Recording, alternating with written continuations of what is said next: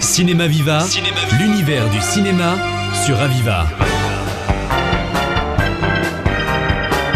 Cinéma Viva, spécial ciné-club Jean Vigo. Nous recevons son président Jean Aubert. Bonjour Jean.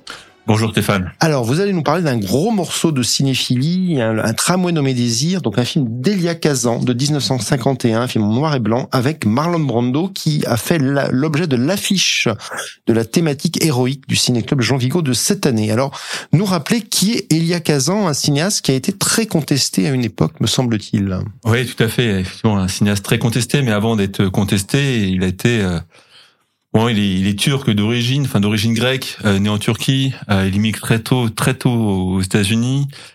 Euh, il vit dans, dans un ghetto grec tout d'abord, puis euh, il s'intéresse vraiment au théâtre et puis il va fonder avec Cheryl Crawford, il va fonder ce qu'on appelle l'Actor Studio.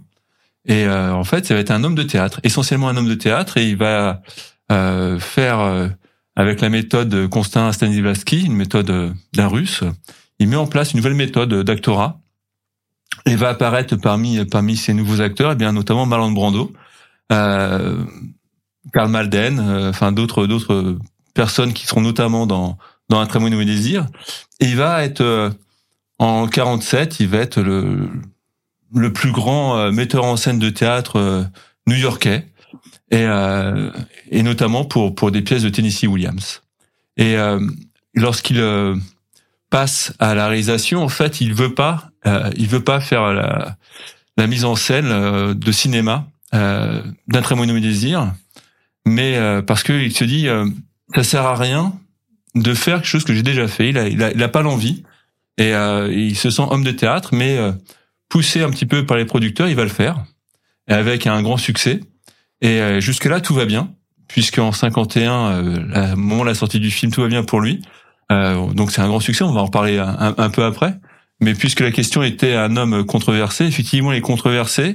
Euh, c'est un homme de l'ambiguïté, euh, puisqu'il était communiste et il va faire partie de ceux qui, dit-on, dénoncent ses anciens camarades communistes. Alors c'est compliqué parce qu'en fait, cette, cette histoire-là de macartisme et de, de liste noire et puis de ceux qui dénoncent pas et ceux qui dénoncent, en fait, il a, il a tout à fait conscience, il a tout à fait conscience que euh, les noms qu'on lui demande, ils sont déjà connus en, en réalité. Donc euh, lui, il dénonce euh, ses anciens camarades, mais qui sont déjà connus. Donc à son sens, c'est pas vraiment une dénonciation, mais l'ambiguïté, c'est qu'il est profondément de gauche, mais dans le même temps, il est profondément américain. C'est-à-dire que c'est quelqu'un qui aime la liberté des États-Unis parce que dit-il, il sait ce qu'il y a ailleurs. Donc il se sent profondément américain et donc et donc effectivement, il va, il va aller dans cette ambiguïté-là, à savoir euh, bah, dénoncer, euh, dénoncer ses camarades du Parti communiste. Alors, je crois qu'il était au Parti communiste de 36 à 39, et donc il dénonce ses camarades. En tout cas, il donne une liste de noms, mais des noms encore une fois déjà connus. Hein. Euh, il donne cette liste de noms en 52. Donc euh, après, après un très mauvais désir. Voilà, alors Tramway de mes désirs, c'est une pièce de Tennessee Williams qui est crédité comme co-scénariste avec Oscar Saul. Alors nous rappeler peut-être quel est le pitch de ce film et comment s'est joué l'idée de l'adaptation au cinéma. Alors c'est un succès énorme euh, au théâtre. Euh, encore une fois, Kazan est, vraiment le metteur en scène de théâtre. Il est extrêmement réputé et notamment pour pour cette pièce où il a fait euh, découvrir Marlon Brando, Karl Malden, euh, Kim Hunter qui qui, euh, qui joue aussi dans dans le film. Euh, tout, donc des des acteurs, des actrices euh, nouveaux et avec ce dramaturge donc Tennessee Williams se crée une pièce. évidemment, c'est plus un plus pour la pièce c'est un huis clos. Il y a quelques extérieurs dans dans le film, et c'est avant tout un huis clos où on a un couple, Stella et, et, Stanley, donc Kowalski, Stanley Kowalski, qui est donc interprété par Mam Brando, qui euh, sont visités par la sœur de Stella. Et donc la sœur s'appelle Blanche. Et Blanche Dubois. Elle insiste sur le fait que ça, a une consonance française, a un côté chic, elle, veut, elle se veut très chic. Mais il s'est passé quelque chose dans son passé. Et, euh, et cette ambiguïté, euh, puisque encore une fois Kazan est un cinéaste de l'ambiguïté, eh bien cette ambiguïté va va suinter euh, tout au long du film.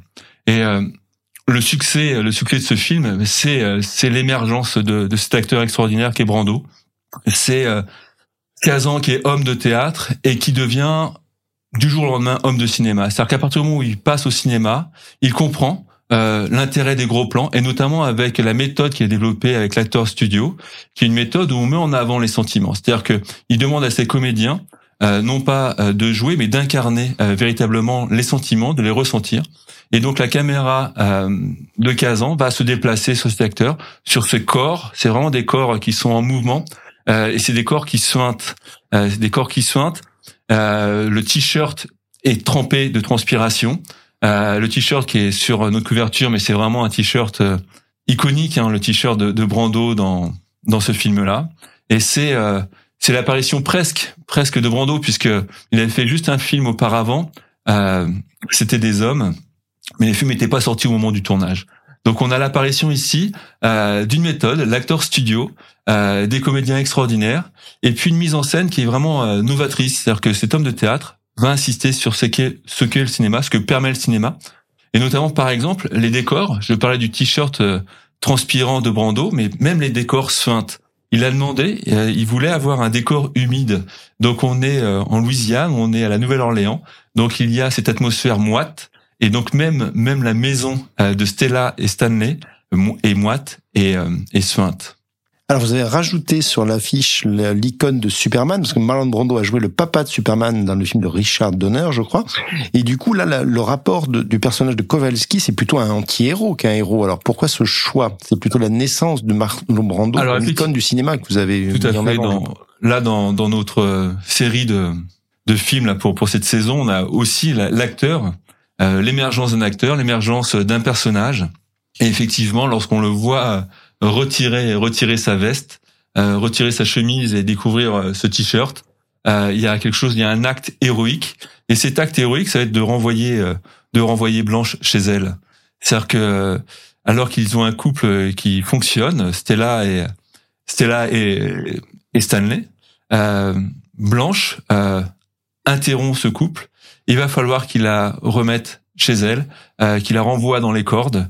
Et donc euh, il y a aussi un acte héroïque de sa part euh, de pouvoir sauver ce couple face à cet euh, personnage étrange et très ambivalent qui est qui est Blanche, qui est incarnée par Viviane Lee. Viviane Lee qui était, on, s'en souvient dans Autant n'emporte le vent, mais qui avait interprété à Londres, me semble-t-il, avec son mari, en tout cas comme metteur en scène, Laurence Olivier, avait interprété justement la pièce de Tennessee Williams. Et donc, Kazan a demandé à Vielny euh, de ne plus jouer comme lui demandait euh, Laurence Olivier, et donc de jouer euh, tel que tel que lui le. Donc encore une fois, c'est pour nous le cinéma, c'est aussi des acteurs, des actrices, et ici c'est ben, c'est l'apparition de l'acteur studio, c'est-à-dire que c'est une révolution dans, dans le cinéma.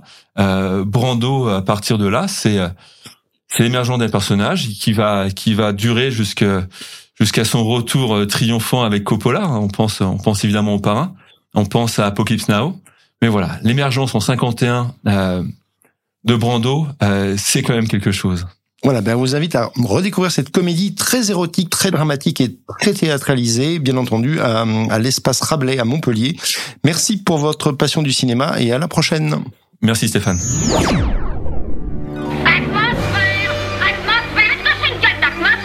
Cinéma Viva, l'univers du cinéma sur Aviva.